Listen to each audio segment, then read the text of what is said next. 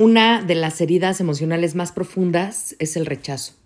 Imagínate por un momento sentirte rechazado en tu interior, sentir que no te quieren. Esta herida nace del rechazo de los padres hacia su hijo o de sentirse rechazado por los progenitores sin que haya existido intención alguna por parte de ellos. Por eso, hoy hablaremos de esta herida del alma. Nadie dijo nunca que quería un hijo con reflujo, que fuera bueno para los berrinches y que siempre soñaron con tener un adolescente que les voltee los ojos y te azote las puertas.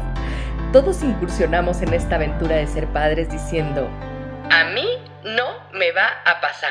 Y lo cierto es que a todos nos sobrepasa en algún momento. No nacemos sabiendo ser padres, pero hay técnicas que te enseñan a resolver muchas dudas y son mucho más eficientes que los consejos de la suegra. Bienvenidos al podcast de Academia para Padres. Caminaremos en las diferentes etapas del desarrollo primario de estas pequeñas personitas para ayudarte a crear este ambiente libre de caos y con estructura y hacer que las cosas pasen. ¿Estás listo? ¡Comenzamos! El rechazo pudo darse incluso desde la concepción de quien la padece. Es una de las heridas más dolorosas porque a partir de la percepción de no aceptación de su ser, se da una infravalorización de sí mismo que destruye la autoestima tanto como es posible. El rechazo se da por lo general por un papá del sexo contrario al rechazado, quien con eso aprende a sentirse reservado de pertenecer o encajar en esta vida justo como si no hubiera cupo para él o para ella.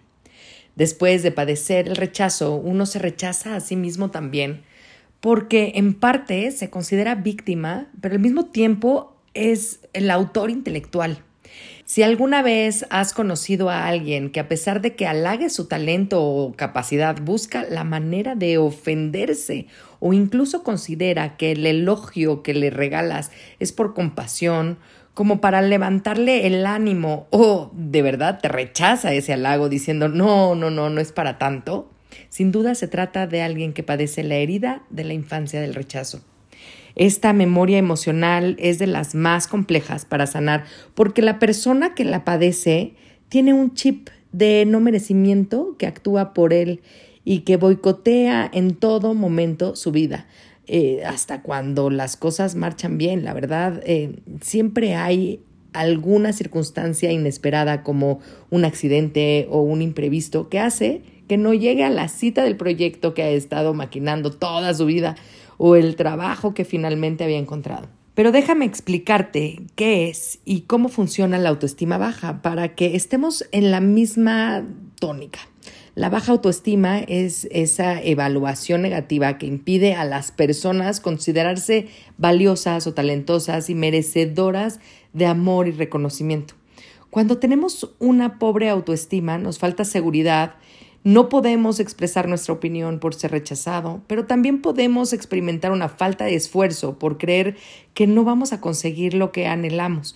Una baja autoestima nos lleva a requerir la aprobación del resto del mundo. Durante nuestros años de alegría en la infancia es muy sencillo que alguien nos lastime, consciente o inconscientemente, porque somos muy vulnerables Puede ser mamá, papá, los abuelos o las abuelas y amistades cercanas o figuras que participan en nuestra formación.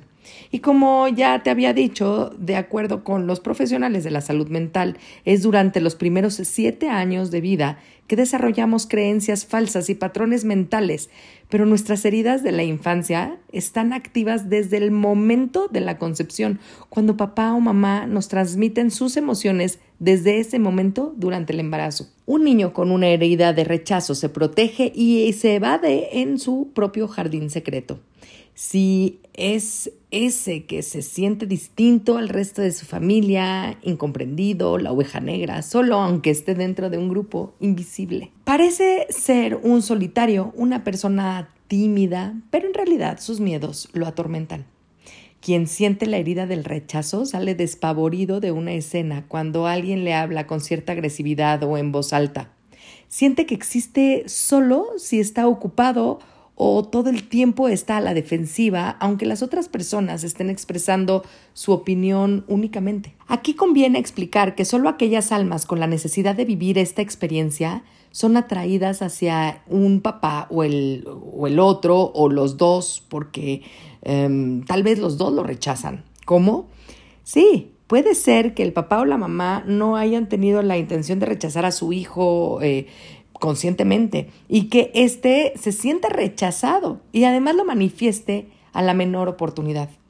La persona que se siente rechazada no es objetiva, es decir, interpreta las situaciones de acuerdo con su memoria emocional y se siente así aunque no lo sea.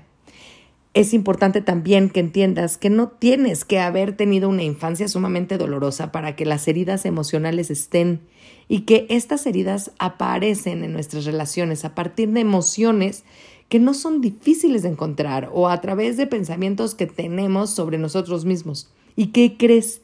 Que todos tenemos estas heridas. Sí, la verdad es que todos las tenemos. Hablando de la herida del rechazo, desde el momento en el que un niño se siente rechazado, crea una máscara de huida para evitar sufrir de rechazo.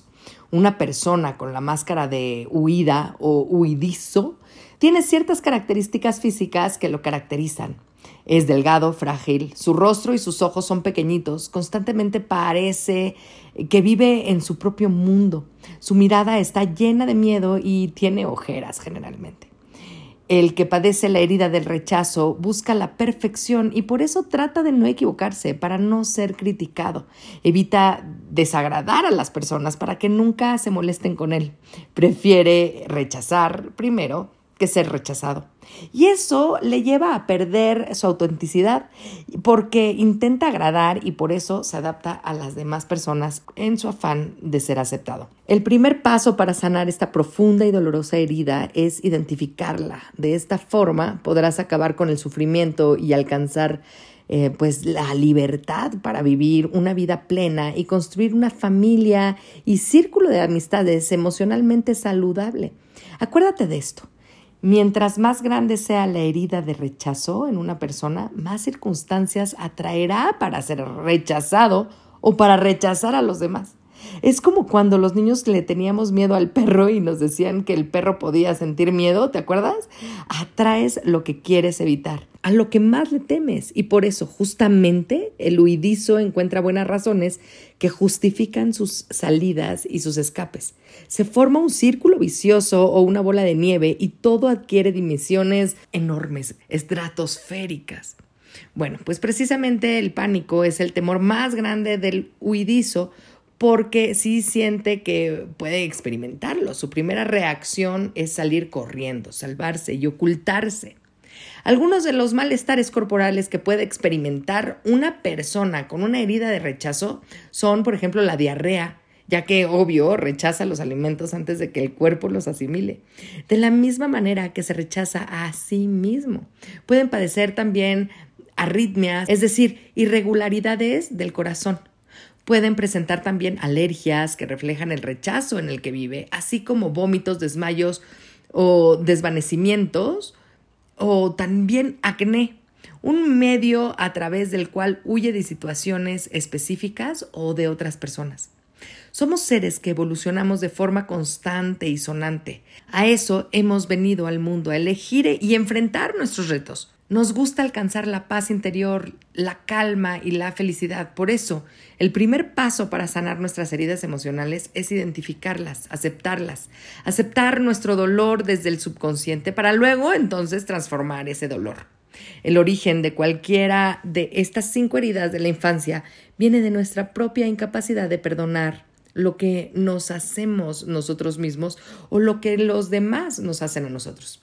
Recuerda que estás en Academia para Padres y que si no quieres repetir patrones con tus hijos, puedes acercarte a nosotros y puedes entrar a la Academia. De verdad, hay muchísimas clases que te van a ayudar a tener una vida saludable, en paz, armónica y sanar todas estas heridas emocionales. Nos vemos. Muchas gracias por comenzar con tu camino al cambio. No dejes de compartir este canal para ayudar a los demás en su educación parental y su sanación propia. Me puedes encontrar en Facebook, Instagram y YouTube como emilyc.daumas y Academia para Padres Únete a la comunidad para estar más cerca y poder complementar tu camino al orden y la estructura. Hasta la próxima.